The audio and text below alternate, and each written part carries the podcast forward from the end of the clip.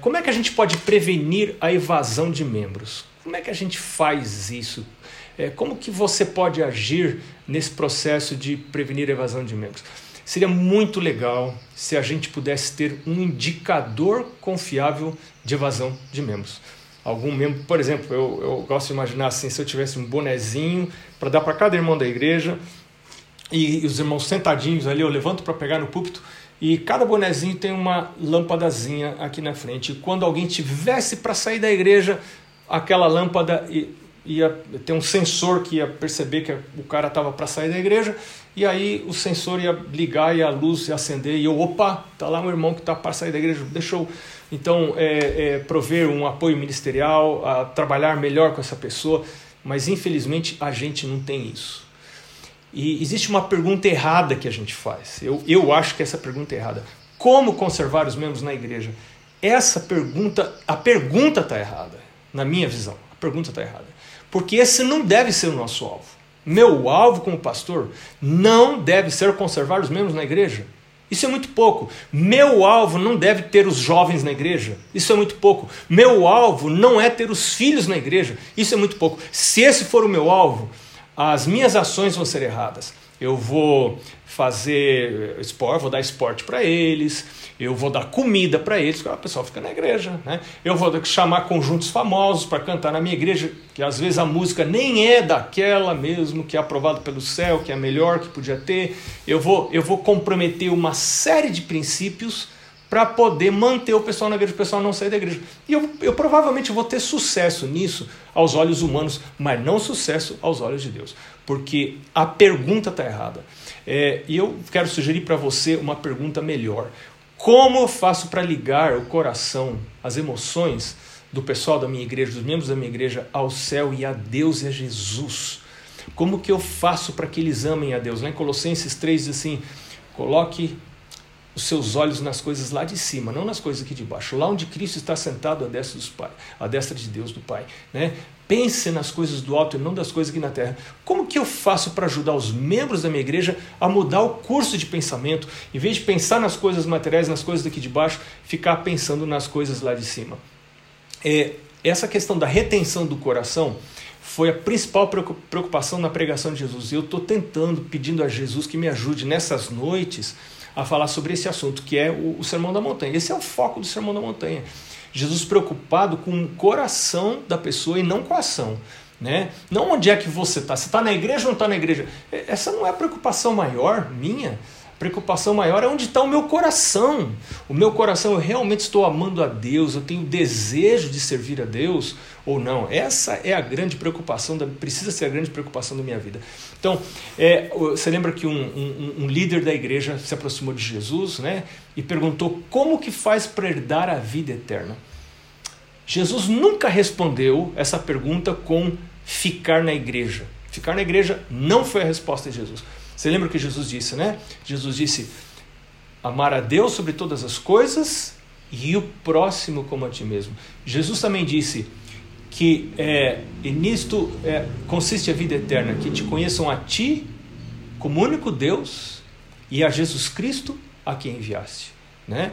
Então eu preciso conhecer e amar a Deus. Essa é a, é, é esse é o, é o jeito da gente ter vida eterna. E como é que os membros amam e conhecem a Deus. Esse é isso que nós precisamos ajudar eles a descobrir. E, mas eu preciso descobrir eu mesmo. E eu vejo assim quanta dificuldade eu tenho para descobrir. Eu estou num, num, numa jornada de querer conhecer a Jesus. E, e se eu falo para você, eu falo com vergonha isso. Porque eu devia conhecer Jesus. Como pastor, eu devia conhecer Jesus. Né? Mas eu vou ser honesto com você, eu não conheço Jesus. Pelo menos não conheço como eu deveria conhecer. E eu tô nessa jornada, eu tô nessa jornada já esses dias, já várias semanas, eu tô pedindo ao Senhor, eu, quem sabe você pode, você acha bem por bem, você pode pedir também, né? Meu Deus, meu Jesus, eu quero conhecer o Senhor.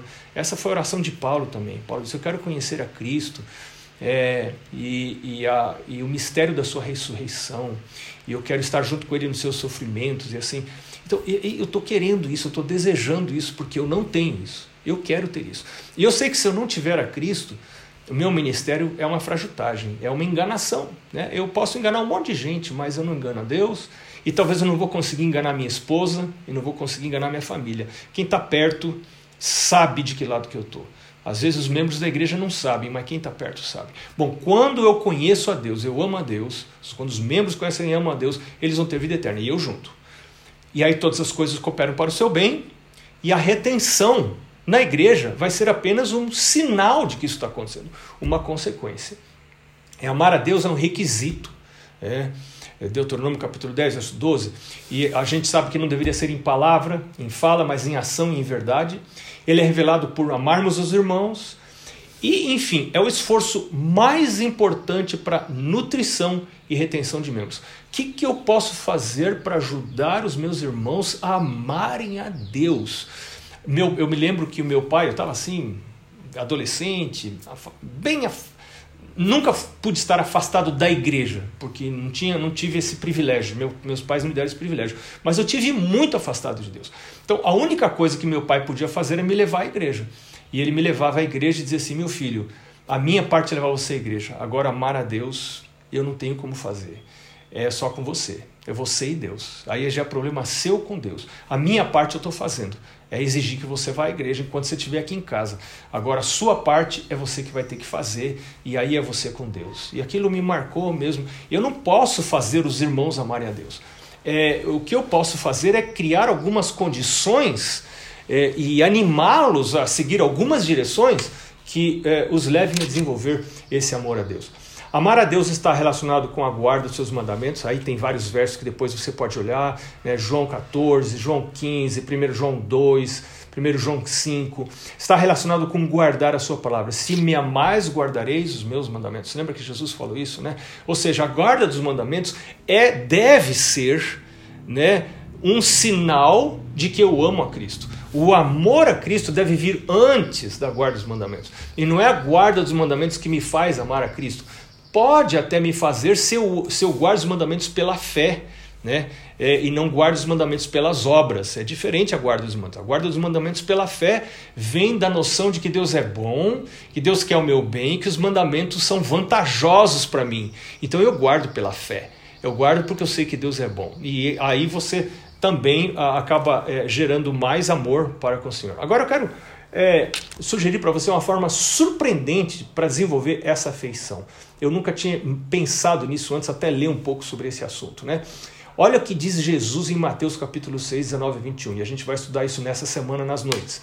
Jesus diz assim: Não acumuleis para vós outros tesouros sobre a terra, onde a traça e a ferrugem corroem, onde os ladrões escavam e roubam, mas ajuntai para vós outros tesouros no céu. Como é que a gente faz isso, hein, gente? Como é que eu faço isso? Como é que eu, como pastor, possa juntar tesouro no céu. Tem tanto pastor doido para ter carro zero e para ter é, é, é, para ter é, indicadores visíveis de riqueza. Né? Eu quero usar tal óculos, tal roupa, tal carro. Eu quero ter, é, eu quero que as pessoas olhem e me vejam indicadores de riqueza na minha vida. Isso revela que o meu coração não está onde devia estar. Tá.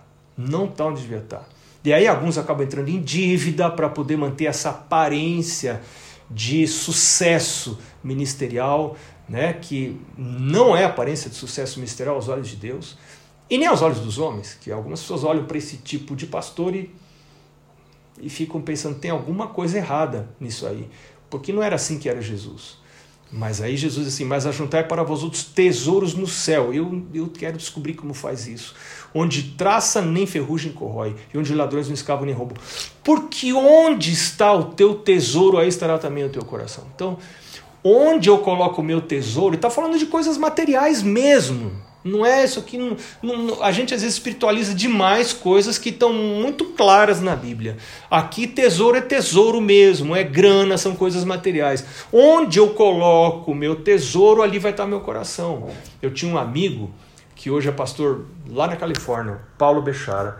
O Paulo falava assim: se eu olhar para o seu talão de cheque, eu sei quem é você. Eu sei quais são as suas prioridades só para o canhoto do seu talão de cheque. Né? Naquele tempo usava muito cheque, hoje a gente quase nem usa né, talão de cheque. Hoje seria assim, se eu olhar para o seu é, pro extrato do seu cartão de crédito. Né? É, então eu, a gente sabe quem é você. Né? Quais são os valores que você tem? Tá lá só restaurante, restaurante, restaurante, não sei o que lá, lá, lá, lá. Opa, esses são valores que a pessoa é, esposa, né? Mas onde está o seu tesouro, aí estará também o seu coração. Então, é, eu entendo com isso que a dadivosidade financeira espiritual é aquela quando eu devolvo o meu dízimo e o meu pacto para Deus. Por isso que é dadivosidade financeira espiritual, porque não é materialismo barato, que às vezes a gente promove materialismo barato. Onde estão os doadores? Minha igreja eu não quero doadores. Eu não quero nenhum, nenhum doador na minha igreja. Eu quero adoradores, eu quero pessoas que adorem a Deus. A oferta e o dízimo não é uma doação, não é uma doação. É uma maneira de eu adorar ao meu Deus, reconhecer que Ele me sustenta, Ele está cuidando de mim, Ele está me dando esse emprego, Ele está me dando esse salário, Ele ajuda, me ajuda a resolver minhas encrencas, as minhas lutas, ele me ajuda a desenvolver domínio próprio para eu ter uma poupança porque eu não tenho, né? Para eu educar, ele me ajuda a educar os meus filhos. Então, quando eu recebo esse salário, eu vou entregar meu dízimo, minha oferta a Deus, ainda que a igreja não esteja em construção, ainda que minha igreja já esteja pronta, ainda que não tenha promoção nenhuma lá na frente, ainda que ninguém faça apelo que me, me leve ao choro, para eu enfiar a mão lá dentro do bolso para tirar dinheiro. Não, não, não, não, não. Eu não quero esse tipo de, de, de doador na minha igreja. Eu quero adoradores, pessoas que reconheçam a Deus na sua vida, inclusive na sua vida financeira, e então estão querendo, cada vez que recebem, eles vão devolver regularmente, tão regularmente quanto regular é o ganho que Deus está dando para eles. Eles estão devolvendo para Deus e não para a igreja. Eu sempre procuro ensinar isso para as minhas filhas. Filha, não dá para a igreja. Dá para Deus lá na igreja, porque a casa do tesouro é o lugar que Deus falou para dar né, trazer todos os dízimos à casa do tesouro. E o contexto ali de Malaquias está falando de oferta. E essa questão da casa do tesouro não é o tema de hoje, mas ela é claríssima na Bíblia. Eu fiz um estudo sobre isso muito interessante. Eu fiquei surpreendido como esse tema é claro na Bíblia. Dízimos e ofertas regulares, sistemáticas, sim, devem ser trazidos para a casa do tesouro. Esse é o plano de Deus. Né? E aí eu vou, meu, a cada investimento, cada vez que eu invisto nisso, é, a, as minhas emoções estão sendo ligadas ao céu, porque aonde está o meu tesouro, ali vai estar também o meu coração. Ellen White fala que só tem dois lugares onde eu posso colocar os meus tesouros, ou no celeiro de Deus ou no de Satanás. Tudo que não é dedicado ao serviço de Deus é contado ao lado de Satanás e vai fortalecer a sua causa. E isso tem a ver, inclusive, com a parte da grana que fica em nossa posse depois que a gente devolve o dízimo e a oferta. Né? Esse dinheiro que fica comigo, eu estou colocando ele no celeiro de Deus ou no celeiro de Satanás? Qual é o foco da minha vida? O foco da minha vida é pagar entretenimento, porque sábado à noite estou cansado, eu me enterro em filme para descansar, né? E, eu estou usando meu dinheiro para enterrar minha vida espiritual. Né? E, e eu estou investindo em coisas que vão desviar meus filhos de Deus. Eu estou trazendo, estou comprando comida com esse dinheiro que vai dificultar o crescimento espiritual dos meus filhos. Comida dificulta o crescimento espiritual? Claro! Claro! Por que, que nós temos na Bíblia conselhos sobre alimentação? Porque está tudo ligado. A alimentação vai mexe lá na minha mente. E leia, leia é o que Ellen White diz nos primeiros capítulos do livro Conselhos sobre Regime Alimentar. Eu sei que tem gente que não quer ler. Eu, eu dou graças a Deus que lá no início do meu ministério teve um pastor que me ajudou a vencer o preconceito e ler esse livro. Foi uma benção maravilhosa. É, bom, mas vamos continuar aqui. É, essa afeição crescente para com Deus é a escolha mais importante que afeta a vida eterna. Pode ser iniciada e aumentada também pela dadivosidade financeira e espiritual. Né? A dadivosidade financeira e espiritual está sim relacionada à vida eterna, porque onde estiver o seu tesouro, ali estará o seu coração. Então, qual foi a estratégia de Jesus para a retenção do coração? É, é, Jesus disse, né? E a gente já viu ali, né?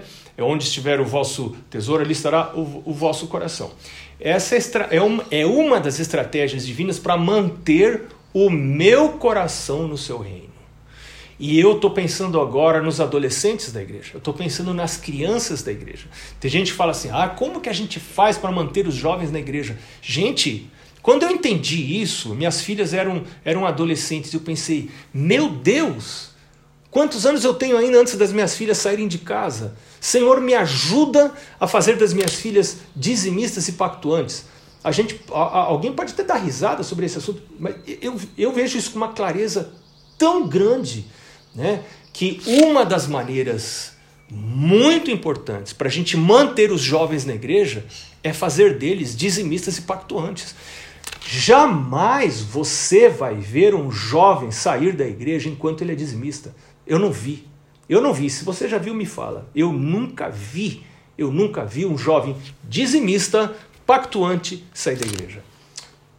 É, quando você pensa dessa maneira, isso significa muito mais do que simplesmente você querer manter o corpo do jovem na igreja, ou o corpo de um irmão na igreja. Eu não quero só pessoas de corpo presente lá na igreja.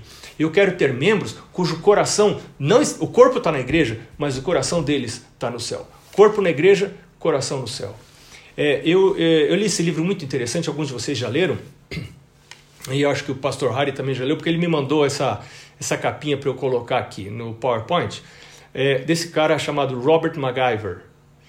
É, ele é um professor lá de Avondale, lá na Austrália, e ele fez um estudo muito interessante é, em cinco associações ao redor do mundo, inclusive uma no Brasil. Ele analisou todos os, to, todos os membros e aí agrupou aqueles que ele considerou como dizimistas regulares, né? E aí ele chegou a algumas conclusões interessantes. Uma das conclusões é que a dadivosidade financeira e espiritual, ou na verdade o estudo dele focou no dízimo e não na oferta.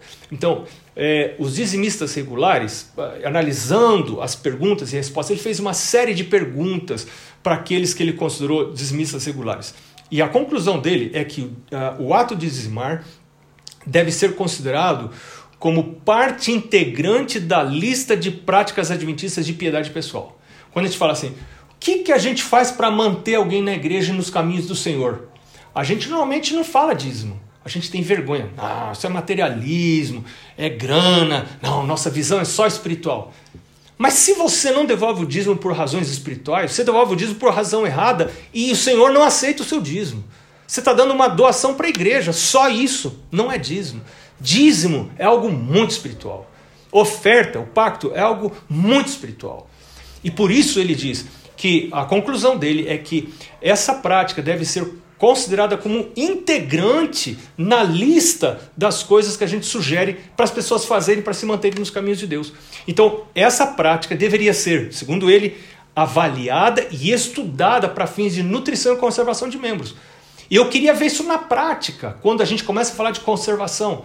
Eu até hoje não tenho ouvido. Eu realmente gostaria de ouvir líderes da igreja falando isso, porque está claro, dados mostram que isso é verdade. Nós precisamos incluir este tema na lista de itens relacionados à conservação de membros na igreja. Olha o que, que ele diz. Ele relacionou práticas ao estudar, né, ele fez várias perguntas para as pessoas que dizimavam regularmente. E ele concluiu que as pessoas que dizimavam regularmente também eram frequentes à escola sabatina. Essas pessoas também começavam e terminavam o sábado. Essas pessoas também estudavam a lição da escola sabatina. Elas também liam e refletiam sobre a Bíblia todos os dias. E elas também oravam frequentemente durante o dia. Agora tem um problema. Não é tão fácil assim a gente saber quais os membros são frequentes à escola sabatina. Até dá por chamada e tal quando se faz. Agora eu não estou na casa dos irmãos para saber se ele termina ou começa o sábado. Eu não estou. Eu não estou lá na casa do irmão para olhar e verificar, oh, me dá sua lição aqui, deixa eu dar uma olhadinha se está preenchidinha a sua lição. Eu, eu, não tenho como fazer isso como pastor. Eu não tenho como saber, não tenho uma câmera, não é um Big Brother que eu estou lá na casa dos irmãos para saber se ele está lendo e refletindo sobre a Bíblia todos os dias lá. Eu não estou lá. Eu também não sei se ele ora frequentemente durante o dia. Eu não estou. Então, como que eu posso saber Lembra da luzinha acendendo lá, luzinha vermelha acendendo lá no, no, no, boné dos membros da igreja? Como que eu posso ver essa luzinha acendendo? Para mim, eu tenho que o ato de dizimar é um indicador, é um dos indicadores mais claros da saúde espiritual. Não é um indicador perfeito, mas ele é um indicador forte relacionado à saúde espiritual dos membros da igreja. Será que essas práticas que eu listei ali, que não eu, MacIver listou, elas estão relacionadas mesmo ao dizimar, à dadivosidade espiritual, ou é, é, é, isso, é, isso é por acaso, ou, elas, ou é tudo realmente parte de um, de um sistema. O, aquele que realmente está ligado a Deus, ele está ele está devolvendo dízimo, ele guarda o sábado, ele estuda a lição, ele tem momento de oração, ele lê e reflete na Bíblia todos os dias. Isso é tudo um pacote conjunto que não dá para separar ou não. Né? Veja algumas coisas que é, eu quero mostrar para você a seguir rapidamente agora. Quando os investimentos é, e o coração estão na terra, de acordo com Mateus 13, 22, você vê lá na parábola do semeador, as pessoas são enganadas, angustiadas pelos cuidados do mundo e a fascinação das riquezas. A palavra de Deus então fica sufocada e a pessoa se torna espiritualmente morta, infrutífera. Em 1 João capítulo 2, 15, Jesus, é, é, João diz assim: Não ameis o mundo nem as coisas que há no mundo. Se alguém amar o mundo, o amor do Pai não está nele. Se eu amo o mundo e as coisas que estão no mundo, o amor do Pai não está. Porque tudo que há no mundo, concupiscência da carne, dos olhos, soberba da vida, não procede do Pai, mas procede do mundo. Ora, o mundo passa, bem como a sua concupiscência. Aquele, porém, que faz a vontade de Deus permanece eternamente. Então, o amor às coisas a esse mundo implica em perda de visão espiritual, perda do amor ao Pai e evasão do coração. Às vezes eu estou de corpo presente na igreja, mas minha nossa, não vejo a hora de acabar o culto, quero ir para casa, chego em casa, não guardo o sábado em casa, vou na igreja, mas não estou mais guardando o sábado. Então, esse é um risco muito grande de evasão da igreja, mas não só de evasão da igreja, já está se evadindo do reino de Deus. Né?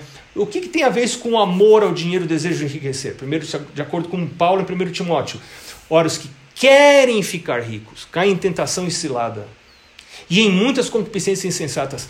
Deus não deseja que eu queira enriquecer. Querer enriquecer me coloca fora do caminho de Deus. Isso, isso, é, isso é muito claro na palavra de Deus. Não é o fato de, fato de estar rico, não é o problema. Não é problema ter riquezas. O problema é ter o desejo de ter riquezas. Esse é o problema, de acordo com a palavra de Deus. É, caem em muitas concupiscências insensatas e perniciosas, as quais afogam os homens na ruína e perdição porque o amor ao dinheiro é a raiz de todos os males, e alguns nessa cobiça se desviaram da fé e a si mesmos se atormentaram com muitas dores.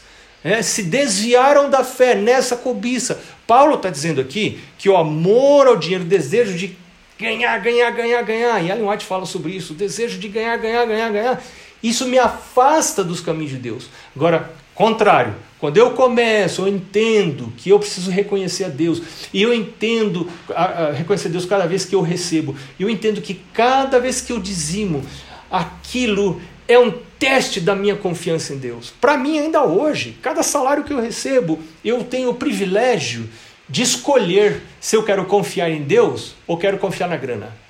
Se eu confio, não confio em Deus e confio na grana, você acha que eu sou tonto de devolver o dízimo? Né? Você acha que eu sou tonto de dar, ficar dando dinheiro para os outros? Não. Eu só vou devolver o dízimo e a oferta se eu realmente creio que existe um Deus no céu. E se eu estou entregando minha vida para Ele. E se eu estou também querendo confessar os meus pecados. Agora, eu estou ali adulterando, estou comendo coisa que, bebendo coisas que a palavra de Deus não recomenda, minha vida não está correta diante de Deus. Eu vou devolver o dízimo para quê?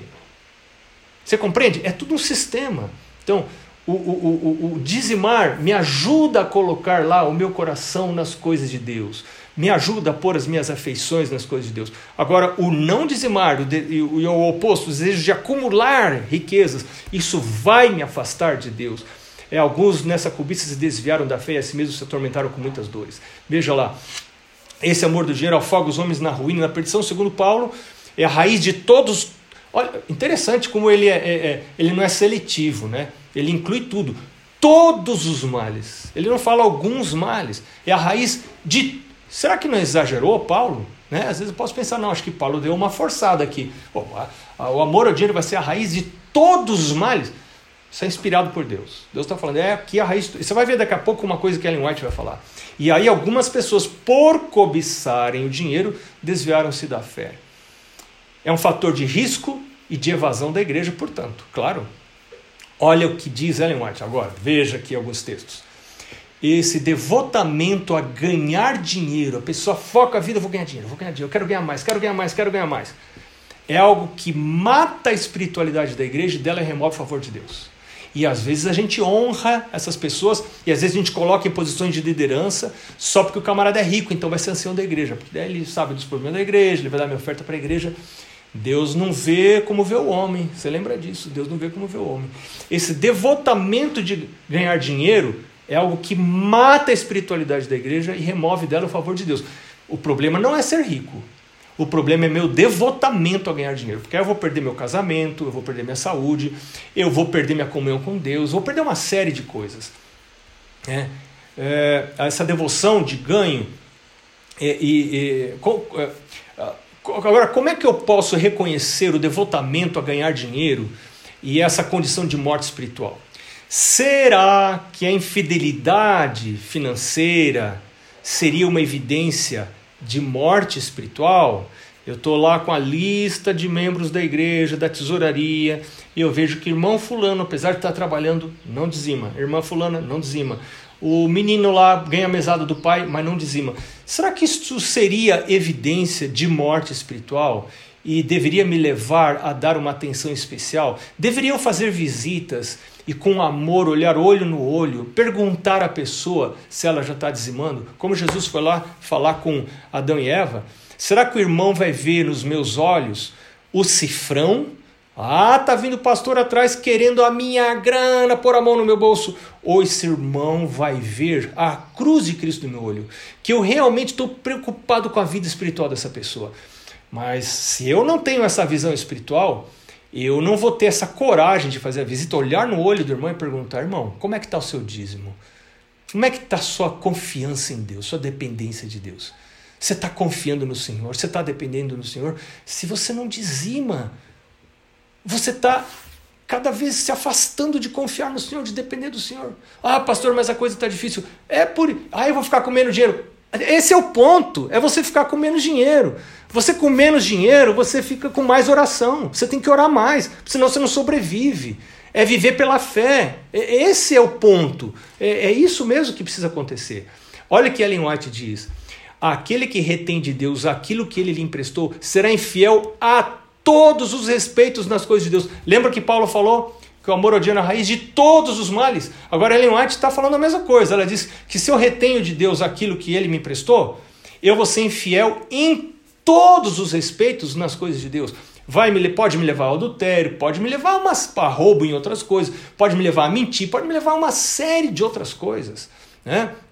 É, essa infidelidade é, ela tem um desenvolvimento gradual. Primeiro vem a devoção ao ganhar dinheiro, daí vem a morte espiritual, aí vem todos os tipos de infidelidade imagináveis, vem a apostasia e aí por fim vem a evasão da igreja. E eu quero é, só encerrar mostrando para você essa informação que para mim é muito triste. Essa informação ela é fruto de uma pesquisa da divisão sul-americana de 2015 a 2017, mostrando é, todas as pessoas que se afastaram da igreja nestes anos. Eles é, estudaram é, ao redor de 1 milhão e 300 mil pessoas que se afastaram da igreja nesse período. A propósito, nós temos perdido ao redor um número equivalente a 50% daqueles que são batizados a cada ano. Um número equivalente a 50% que são batizados. É muita gente que a gente está perdendo. E olha o que, que eles descobriram. Dessas pessoas que se afastaram da igreja nesses três anos, 2015 e 2017, uma média de 86% dessas pessoas que se afastaram da igreja não tinham registro de dízimo. E aí eu pergunto para você: não ter registro de dízimo pode ser um indicador de apostasia, de evasão ou não? E olha quanto à oferta: 91% dessas pessoas não tinham nenhum registro de oferta. É, nos três anos antes de afastarem-se, serem, o nome deles serem, ser uh, tirado da igreja.